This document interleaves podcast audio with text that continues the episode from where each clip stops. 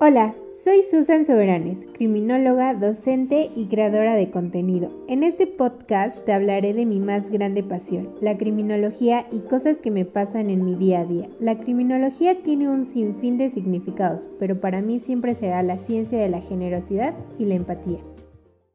Hola rayito de luz, espero que te encuentres muy bien el día de hoy. El tema que veremos será nuestro físico. Seguramente te estarás preguntando, Su, ¿qué tiene que ver mi físico con la criminología? Pues déjame decirte que tiene mucho que ver, ya que nuestra conducta se conforma por cuestiones biológicas, por ejemplo, el sistema nervioso, el cerebro, las glándulas, entre otras cuestiones que iremos viendo a lo largo de los temas. La psicobiología dirige su atención al sistema nervioso central, al endocrino y a la herencia. No exactamente a la herencia del abuelo y los terrenos y probablemente lo que te En realidad a esto nos referimos a la personalidad.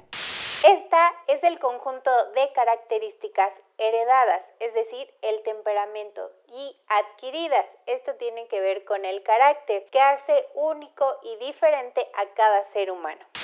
El sistema nervioso central es punto clave en la psicobiología. Es por eso que es importante estudiar la conducta, entendiendo esta como cualquier acción que tenga función integradora en el sistema nervioso central. Ojo, y es muy importante recalcar que el sistema nervioso autónomo no es punto de estudio de la psicobiología, por ejemplo, el sistema respiratorio, el digestivo, entre otros. Existe una influencia recíproca entre mecanismos biológicos y la conducta, por ejemplo, las glándulas.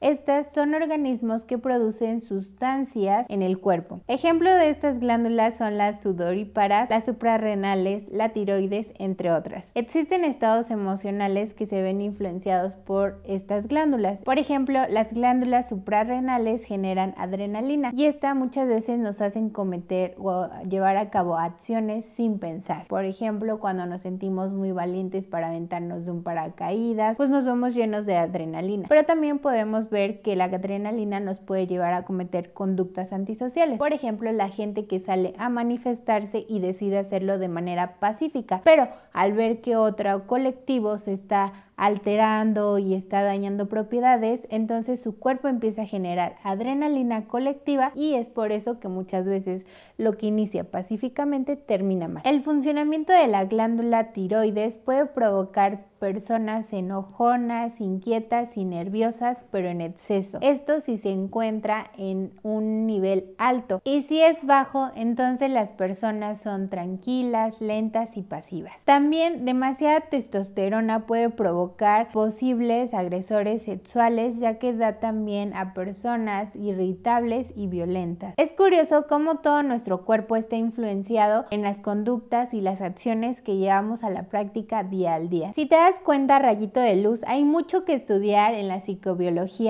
y cómo el sistema nervioso central es importantísimo. Y también es importante saber que este puede ser afectado por enfermedad, accidentes o intoxicaciones. Por enfermedades como la esquizofrenia, la depresión o la epilepsia, por accidentes como por un traumatismo cráneoencefálico y por intoxicaciones como el alcoholismo o las drogas. Creo que dejaremos hasta aquí este tema porque muy probablemente nuestro siguiente tema sea explicar nuestra queridísima maqueta para que conozcan la función del sistema nervioso central y cómo no amamos con el corazón sino con el hipotálamo. Pero eso lo veremos más adelante.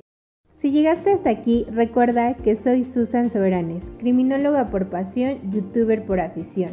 No olvides seguirme en mis redes sociales, Facebook como su tips oficial, en YouTube como su tips e Instagram como susan.soberanes.